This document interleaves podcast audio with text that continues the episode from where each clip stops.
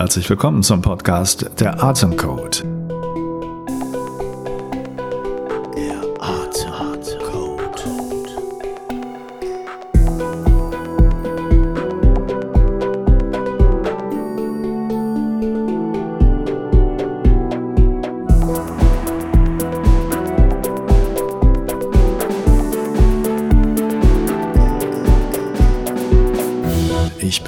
Dr. Matthias Wittwoth, Neurowissenschaftler und Wim Hof Method Instructor. Und in diesem Podcast geht es jede Woche um eine der wichtigsten und doch in seiner Kraft sehr unterschätzten Körperfunktionen, den Atem. In Kurzfolgen über bestimmte Aspekte von Atmung und in Interviews mit Menschen, die darüber wichtige und spannende Dinge zu erzählen haben, wird in diesem Podcast viel Unbekanntes über unsere Atmung zutage gefördert, aber vor allem gibt es viel praktische Tipps und Hinweise, wie du deinen Atem nutzen kannst. In dieser Episode geht es um brandaktuelle Forschung zu unserem autonomen Nervensystem. Die zwei Hauptteile, der Sympathikus und der Parasympathikus, steuern die Körperfunktionen, die eben automatisch ablaufen, ohne dass du bewusst eingreifen musst. Doch der Schein trügt, dass schon so viel gesichertes Wissen dazu existiert. Der Forscher Jorge Manuel Sanchez hat in den letzten Jahren viel spannende neue Erkenntnisse zutage gefördert. Seine Forschung verlässt ausgetretene Pfade und nutzt neue Methoden, sich diesem spannenden Gebiet zu nähern. Sein Fokus ist neben dem Blutdruck auch die Atmung. Wir reden hierbei über Unterdruckapparaturen, die den Blutdruck manipulieren und schauen, was im Gehirn passiert, sowie über neue Studien an Freitauchern. Jorge arbeitet eng mit dem DLR, dem Institut für Luft- und Raumfahrtmedizin zusammen, denen es im Besonderen um die Gesunderhaltung und Leistungsfähigkeit des Menschen auf der Erde, in der Luftfahrt und im Weltraum geht. Hier erfährst du ganz neue Forschungsergebnisse, unter anderem, was es mit den mysteriösen Maya-Wellen im Körper auf sich hat. Eine kurze Vorbemerkung. Wenn du dies hörst, bist du noch kein direkter Unterstützer dieses Podcasts und auch noch nicht im Mitgliederbereich, dem Atemcode Club. Daher wirst du nur den ersten Teil dieses Gespräches hören können. Um das komplette Interview hören zu können, bitte ich dich auf die Seite matthiaswitfurt.de zu gehen und dich dort beim Atemclub anzumelden. Du wirst dann nicht nur alle bisherigen Interviews in ungekürzter Länge hören können, sondern auch Aufzeichnungen von angeleiteten Atemsessions und Einladungen zu speziellen Meetings erhalten, in denen Top-Experten deine Fragen beantworten und wertvolle Tipps geben. Seit Januar kommen wöchentlich viele neue Beiträge dazu. Es erwarten dich bereits renommierte Experten aus den Bereichen funktioneller Medizin, Ernährungsmedizin und Buteco. Ganz besonders, wenn du dich für die Kraft deiner Atmung interessierst, bist du genau richtig. Denn endlich wirst du verstehen, was zum Beispiel die Wim Hof Methode von Buteco unterscheidet oder welche Atemtechnik auf dich wie genau wirkt.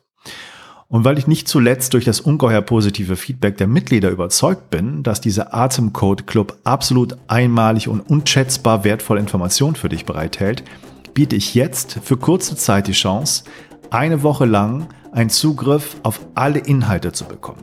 Du kannst alle Interviews in der ungekürzten Fassung anhören, für die du sonst zahlen musstest. Und dies für nur 5 Euro. Also jetzt die Gelegenheit beim Shop verpacken und sich den Komplettzugang sichern.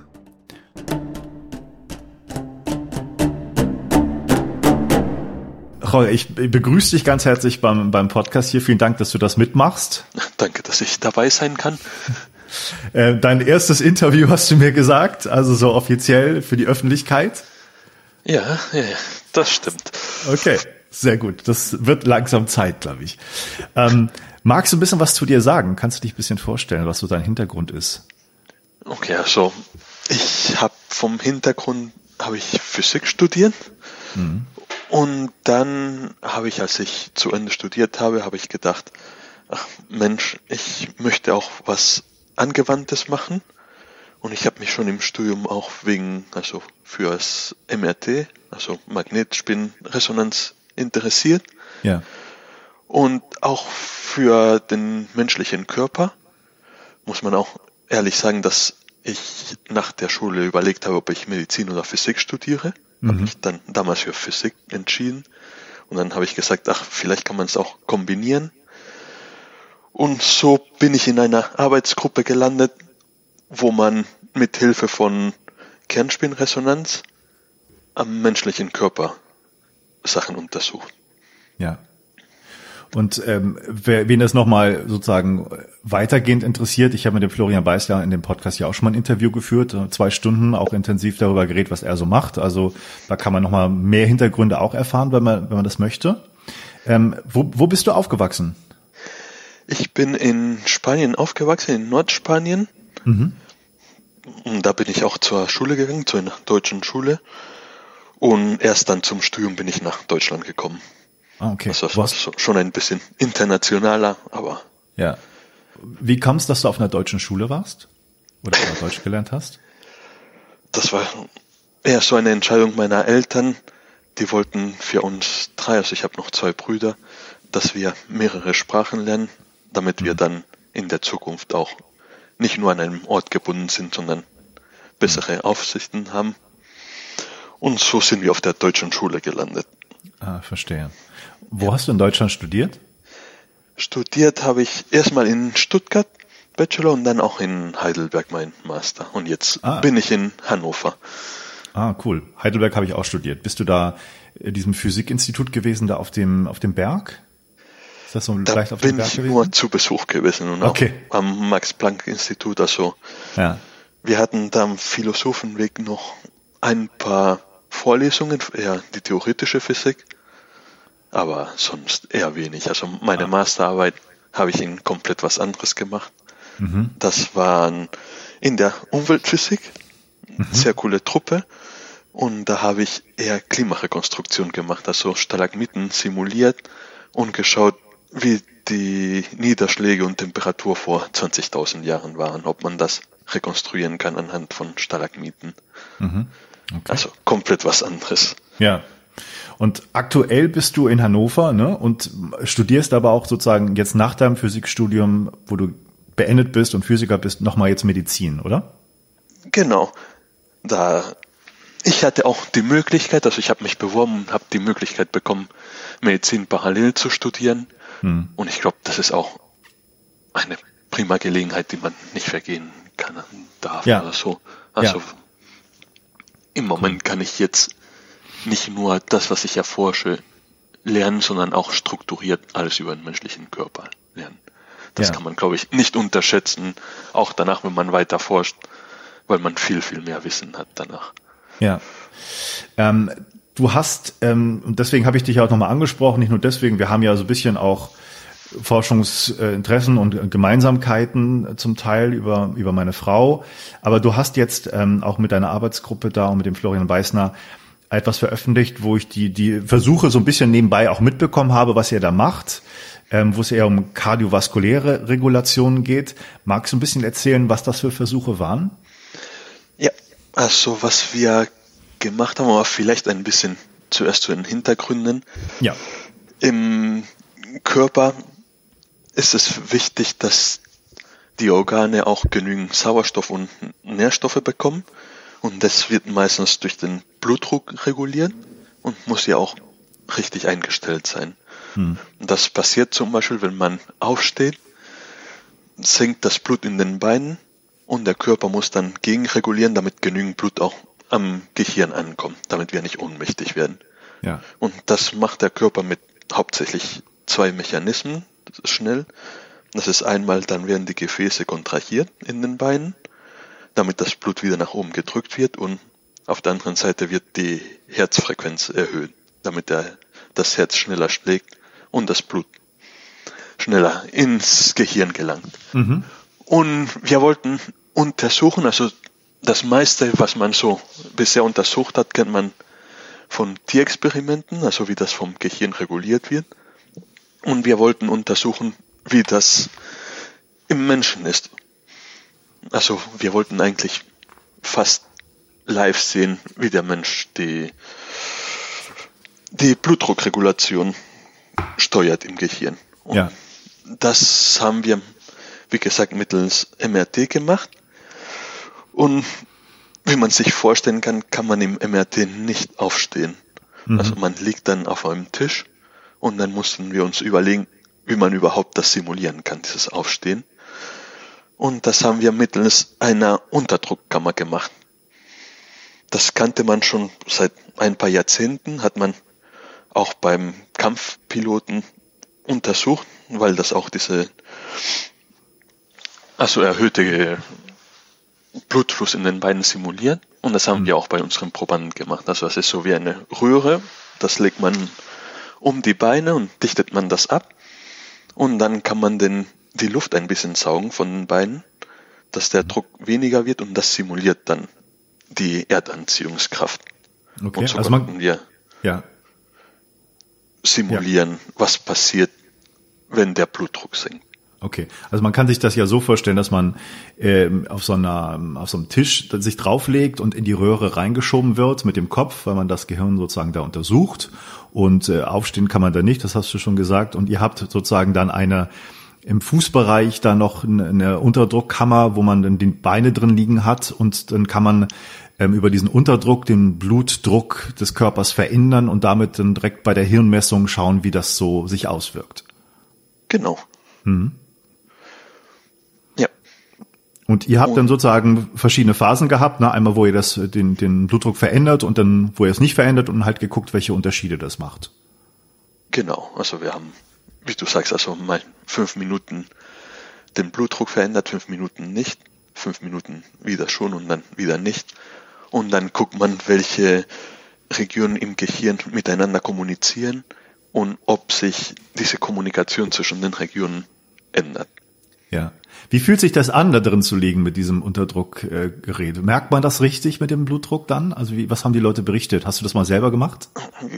Also die Leute haben fast alle was Ähnliches berichtet. Also dass man, dass es am Anfang ein bisschen komisch ist und sich so kühl anfühlt. Das es liegt eher ein bisschen, weil noch ein bisschen Luft durch die Öffnung strömt, weil das nicht mhm. komplett dicht ist immer. Und man bekommt, je nachdem, also wie empfindlich die Leute sind und wie sehr sich, sie sich auf den eigenen Körper achten, merkt man auch, wie die Herzfrequenz steigt. Aber nach 20, 30 Sekunden merkt man es nicht mehr, nur den Druck auf dem Bauch, wo das abgedichtet ist mit dem Gummi. Ah, okay. Was man auch merkt, ist, wenn das zu schnell ausgeschaltet wird, dann mhm. strömt das Blut wieder zurück nach oben und manchmal merkt man das am Kopf. Aha. Dass man so einen heißen Kopf bekommt für kurze Zeit. Okay, spannend.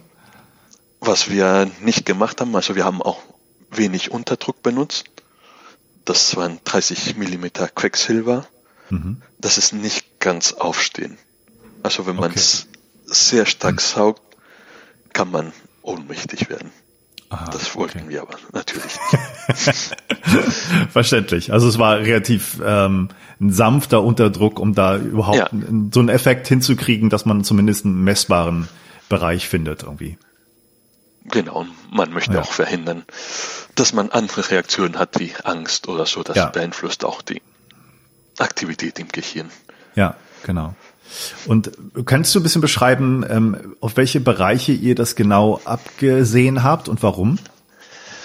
Genau, also diese Regulation vom Blutdruck, das wird hauptsächlich vom vegetativen Nervensystem übernommen, zumindest die unbewusste Regulation. Und das findet in den tieferen Regionen des Gehirns ab. Das ist eher so primitiveren Regionen des Gehirns. Das ist einmal mhm. der Hirnstamm und Hypothalamus. Mhm. Und wir haben uns deswegen auf diese Region fokussiert. Ist von der Bildgebung nicht so ganz einfach, aber zurzeit also mit den Innovationen machbar. Und was wir auch gemacht haben, also wir haben nicht nur im Gehirn geschaut, wir haben auch physiologische Signale, also den Blutdruck gemessen, Herzfrequenz, das haben wir auch natürlich auch gemessen. Mhm. Also eher klassischere Parameter für die Regulation des Blutdrucks. Mhm. Was, was habt ihr rausbekommen? Kann man das so grob sagen? Wahrscheinlich nicht. Das ist eine sehr komplexe äh, Untersuchung, das weiß ich. Es gibt viele Ergebnisse. Was, was, was sind die überraschenden Sachen? Was war Neues? Kann man das vielleicht so beantworten? Also auf der einen Seite, was wir sehen konnten, ist, dass wir viele von den Regionen wieder darstellen konnten, die man in den Tieren, in Tieren vorher gesehen hatte.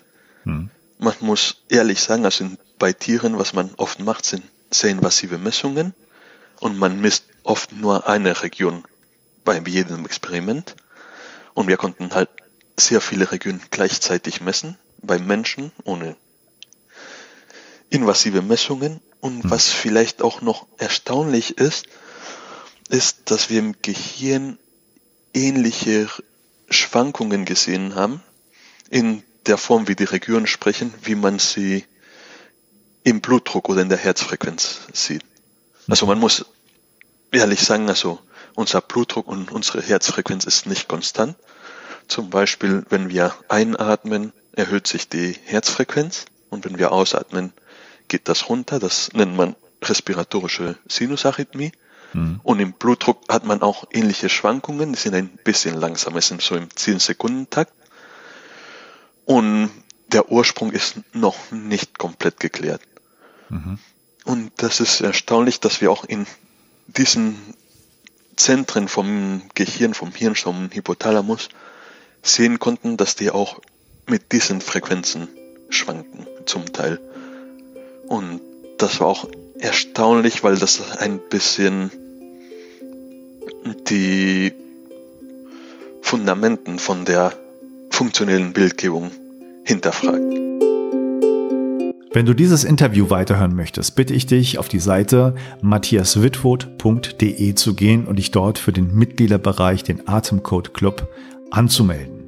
Aktuell biete ich dir an, eine Woche lang einen kompletten Zugriff auf alle Inhalte, also alle ungekürzten Interviews und nicht nur dieses aktuelle Gespräch, intensive Atemsessions und meine Begleitung zum Wim Hof Kurs anzusehen und anzuhören.